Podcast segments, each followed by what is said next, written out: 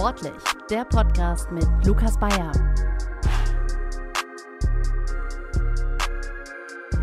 Hallo zur mittlerweile siebten Folge von Sportlich, dem Podcast. Ich stehe hier in der Superfly-Halle in Düsseldorf. Links neben mir sehe ich einen großen Parcours, den man ja, so ähnlich aus ähm, Ninja Warrior zum Beispiel kennt, wo Kandidaten über Hindernisse springen, sich an Stangen entlanghangeln etc.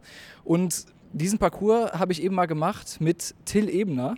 Till Ebner ähm, ist auch Kandidat bei Ninja Warrior in den letzten drei Staffeln, also seit es das in Deutschland äh, gibt, gewesen. Und wir quatschen jetzt mal ein bisschen, wie Till überhaupt dazu gekommen ist und was ihm so gut daran gefällt. Erstmal hallo Till, schön, dass du mitmachst. Ähm, stell dich doch erstmal ein bisschen genauer vor. Wo kommst du her? Was machst du so?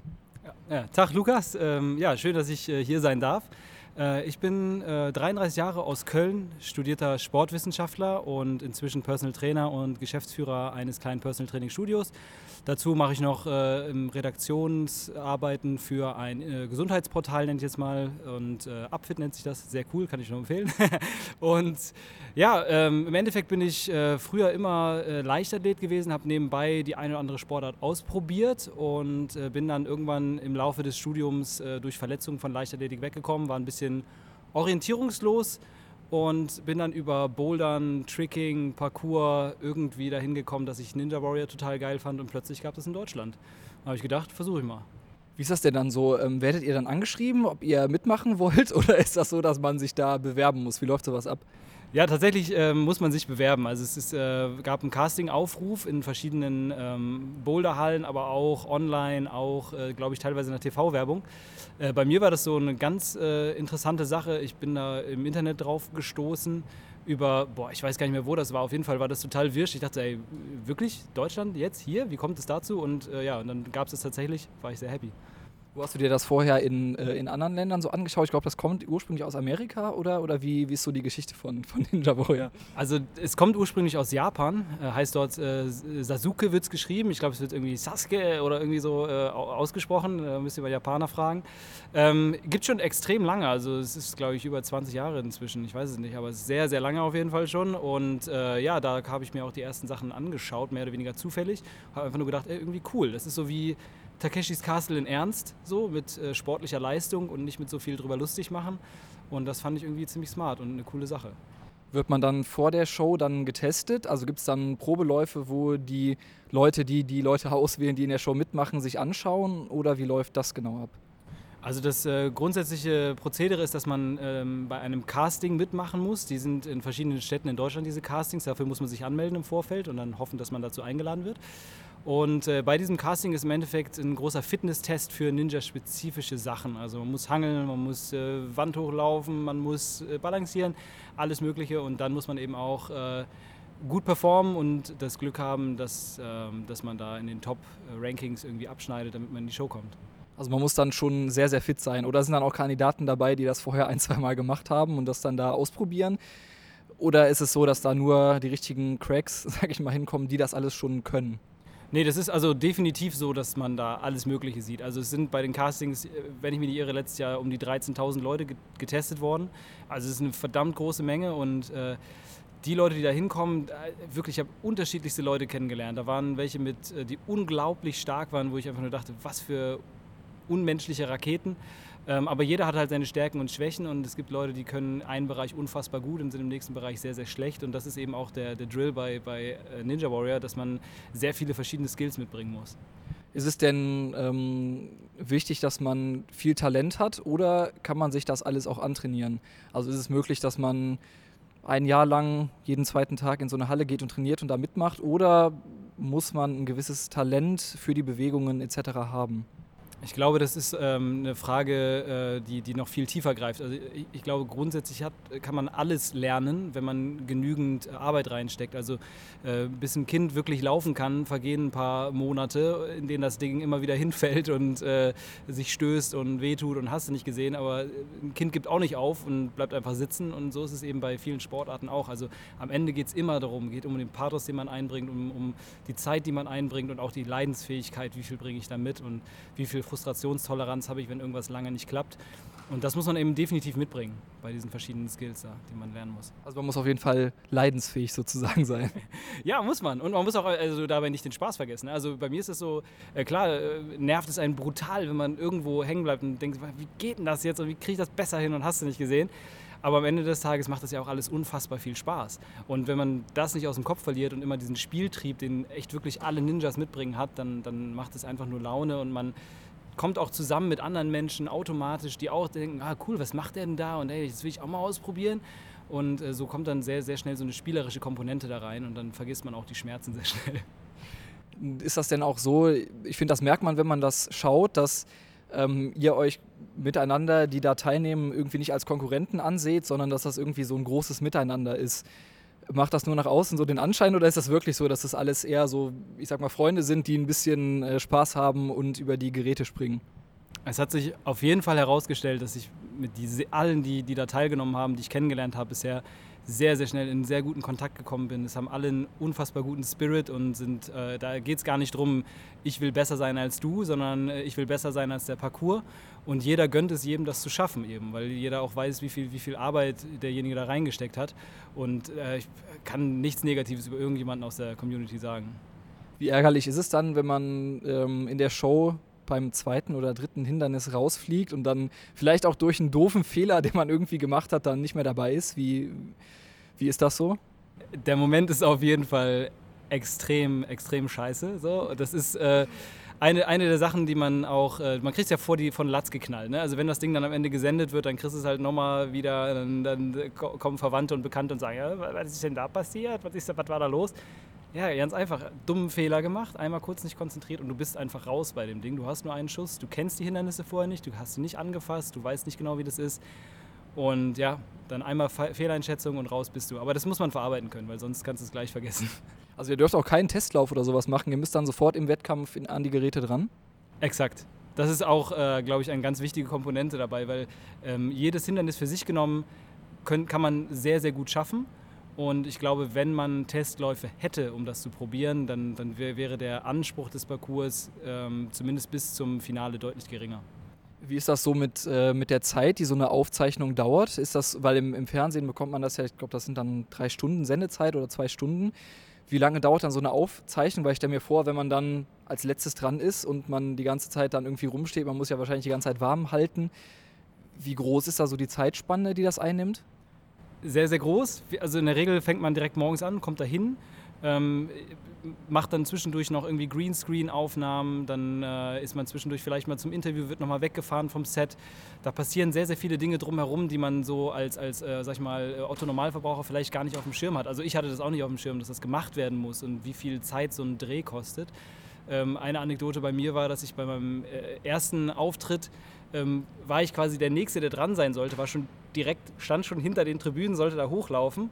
Und dann war es erst so, ja, okay, warte, warte, warte noch, warte noch. Jetzt, wir müssen erstmal den Ninja da durchschicken. Dann hat der Ninja irgendwie zweimal gefailt, den Parcours ins Wasser gefallen, musste, hat dann jedes Mal, musste ich wieder warten, bis das wieder gedreht wurde.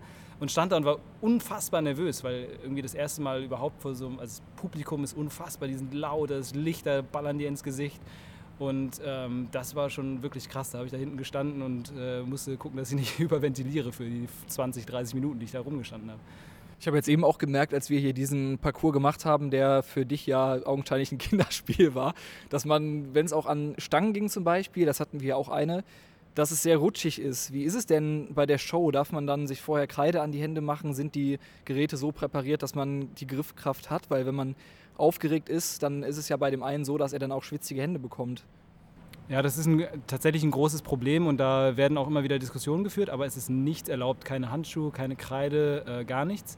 Und es ist sicherlich so, dass, dass auch, die, auch die Leute von Ninja Warrior, die wirklich eine tolle Arbeit leisten beim Aufbau vom Parcours, äh, können nicht verhindern, dass es, dass es mit der Zeit irgendwie ein bisschen rutschiger wird oder dass mal etwas Rutschigeres dabei ist. Aber das ist eben auch Teil der Show. Also da muss man dann äh, einfach hoffen, dass man genug Power in den Unterarm hat, dass man da durchkommt. Wie ist das eigentlich mit den äh, beiden Moderatoren? Das ist ja so, dass die quasi die Show im Fernsehen so ein bisschen tragen, dass sie sich immer äh, ne, Sprüche zuschieben etc. Bekommt man die beiden denn auch mit, im, wenn man da durchläuft, oder sind die quasi nur aufs Mikro geschaltet, dass man das gar nicht mitbekommt?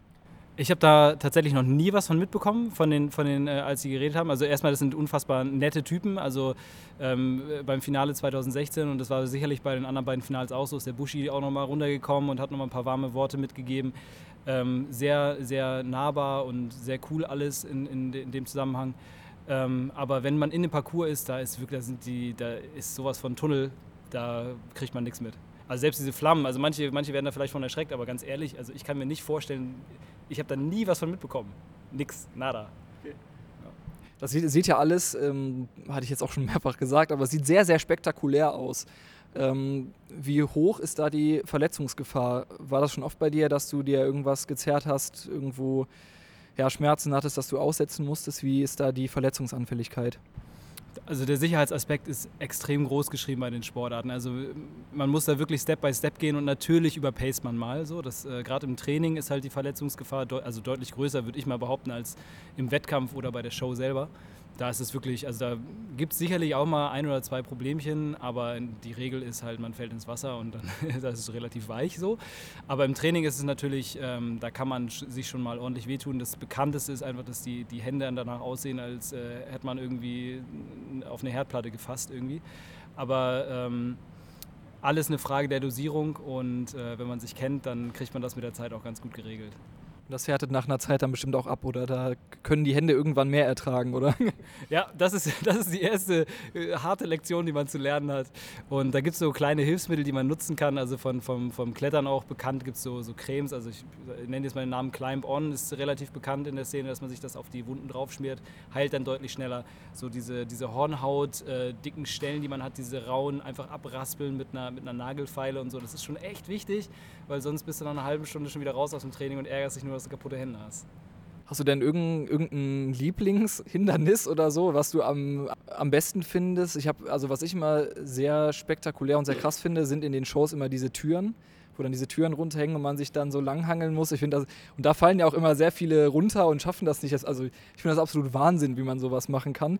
Gibt es da irgendwelche Hindernisse, die du, wo du dich gerne daran ausprobierst, die du am liebsten hast und vielleicht auch mal scheiterst, aber dann es doch wieder manchmal schaffst? Also ich hasse die Türen, das ist Nummer eins. Die Dinger, die sind echt, die sind echt brutal so. Also äh, es geht mit der Zeit, kriegt man die hin, aber die hasse ich so, das würde ich definitiv nicht sagen. Ich mag ehrlich gesagt alles, wo man, wo man schwingen muss. Also ähm, ob es nun ähm, eine Double Cellman Ladder ist, wo man von der einen Seite auf andere springt oder von Stange zu Stange oder so.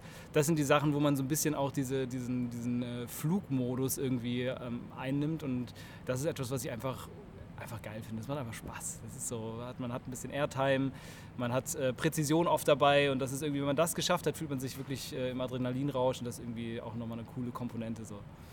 Du hast eben auch schon ein bisschen was von, von deinem Job erzählt und was du alles so machst. Das klingt so, dass du auch so sehr viel zu tun hast.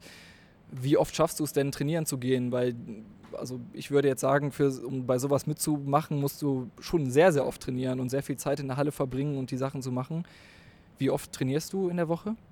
Also äh, es gibt einen ganz massiven Unterschied zwischen dem spezifischen Training und dem Grundlagentraining. Ähm, man kann ganz, ganz, ganz viel über Grundlagen machen, indem man einfach äh, Krafttraining macht, die, die äh, ganz klassischen olympischen Lifts und, und die, die Basisübung da einfach stark ist. Das hilft einem unfassbar viel. Äh, genauso ist es mit der Beweglichkeit, hilft einem unfassbar viel. Da kann ich viel machen. Ähm, Im Vergleich zu anderen Ninja Warrior-Kandidaten, äh, das kriege ich so ein bisschen mit über, über WhatsApp-Gruppen und so, bin ich halt unfassbar selten in äh, Hallen drin. Also bei mir klappt es vielleicht einmal die Woche, dass ich irgendwie bouldern gehe und äh, wenn es hochkommt, äh, einmal ähm, alle zwei Monate, dass ich dann wirklich nochmal zusätzlich in einer richtigen Ninja-Halle bin oder so. Ähm, das ist bei anderen Kandidaten definitiv häufiger und da sieht man auch bei manchen, die haben sich wahnsinnig gut entwickelt. Ähm, als Namen möchte ich da mal den, den, Arthur Schreiber reinschmeißen, der zwei Jahre lang versucht hat, bei Ninja Warrior Germany mitzumachen und trainiert hat wie ein Besessener und jetzt in der, in der Schweiz mitgemacht hat und einfach nur die Scheiße gerockt hat. Also der war unfassbar gut und das sieht man auch, wenn, man, wenn der sich bewegt. Ähm, gibt aber auch ganz viele andere, die, die Namen, die bekannter sind vielleicht. Und ähm, ich würde behaupten, dass man äh, nicht besonders weit kommt, wenn man nicht bereit ist, jeden Tag ein bisschen was zu machen. Also einen Tag ein bisschen beweglich, an der Beweglichkeit arbeiten, ein bisschen an der Kraft arbeiten und dann zumindest zweimal die Woche Training zu machen, was spezifisch dir bei den Hindernissen hilft. Hangeln, Schwingen, Parcours, sonst was. Was würdest du denn jemandem empfehlen? Sind das dann diese Sachen, die du auch jemandem sagen würdest, der jetzt sagt, ich finde, das sieht alles so spektakulär und so cool aus, ich will das auch machen? Sind das dann so Dinge, wo man sich dann langsam daran tastet, um eine gewisse Grundfitness aufzubauen? Ja, also es, es, ist auf jeden Fall hilfreich, ähm, sich mal eine lokale Parcoursgruppe zu suchen. Die gibt es inzwischen fast überall. Und da mal mit reinzuschnuppern, weil viele Elemente äh, lassen sich sehr, sehr gut umsetzen. Auch einfach was die, die Planung der Bewegung angeht, weil das kommt meistens zu kurz. Also die überhaupt mal die Idee entwickeln, wie, wie mache wie gehe ich denn da ran jetzt überhaupt? Und dafür ist Parcours sehr geeignet, aber auch äh, mal in den Bereich Calisthenics reinschnuppern ist eine sehr gute Idee. Ähm, und alles Weitere kann man äh, sich dann in den Hallen so ein bisschen äh, ja, beibringen, beibringen lassen. Da kommt man relativ schnell ran. Ja, wir sind jetzt hier im, im Superfly in Düsseldorf. Ähm, du kommst aus Köln. Wie sieht das da oder hier allgemein in der Umgebung aus, wo man sowas gut machen kann? In Köln gibt es ähm, neben den normalen Gelegenheiten, wo man bouldern kann, was auch sehr hilfreich ist, gibt es im Standwerk auf jeden Fall eine etwas größere Ninja-Ecke, wo man ähm, viele Sachen für sich ausprobieren kann, rumspielen kann. Äh, der Boulderplanet hat jetzt einen kleinen Krafttrainingsraum, wo auch ein paar ähm, Sachen zum Hangeln angebracht sind. Da kann man auch mal ein bisschen für sich üben. Und ansonsten muss man schon einen Tick weiter weg. Also das MAD äh, im Kölner Westen, da kann man sehr gut Parcours machen. Und ansonsten würde ich jedem, der wirklich Ninja-Hindernisse äh, mal anfassen will, auch in fast Real-Life-Größe, sollte sich mal in Münster ins Ninfly begeben oder in Erlangen ins Warriors Luck. Das sind Hallen, die haben von den, von den Ausmaßen her, sind die schon nah dran an der Show. Also da sind auf jeden Fall die Plätze, wo man das alles ausprobieren kann. Wie sieht das denn ähm, bei dir aus mit den, mit den Zielen für die nächste Zeit, was jetzt Ninja äh, Warrior angeht? Ähm, wann geht da die nächste Staffel los? Weißt du das schon?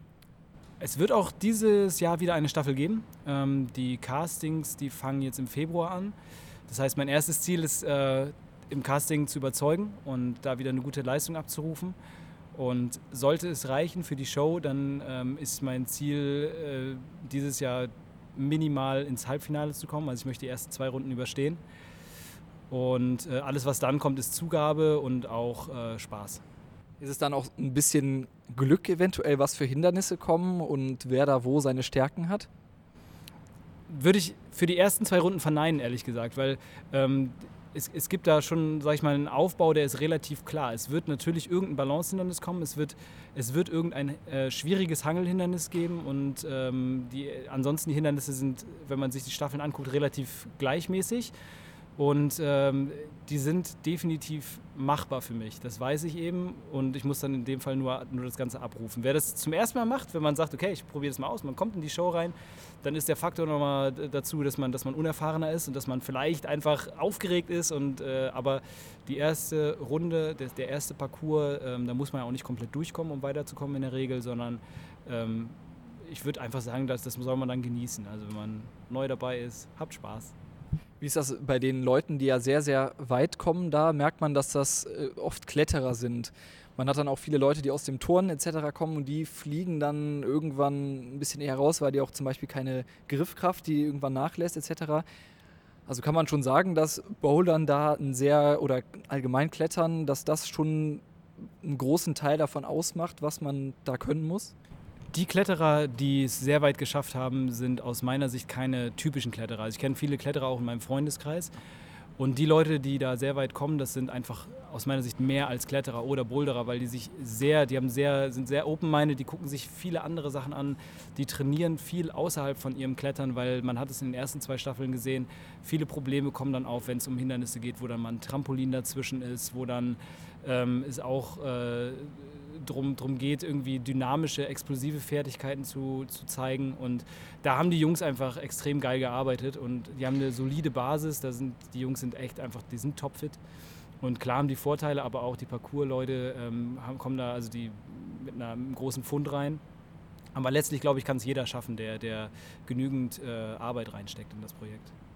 Gut, vielen Dank Till, dass du dir die Zeit genommen hast, mir hier ein paar Fragen noch zu beantworten. Ich glaube, äh, wir haben jetzt jedem, der sich das anguckt und das auch mal ausprobieren will, vielleicht einen Anreiz gegeben, das auch mal zu machen. Vielen Dank.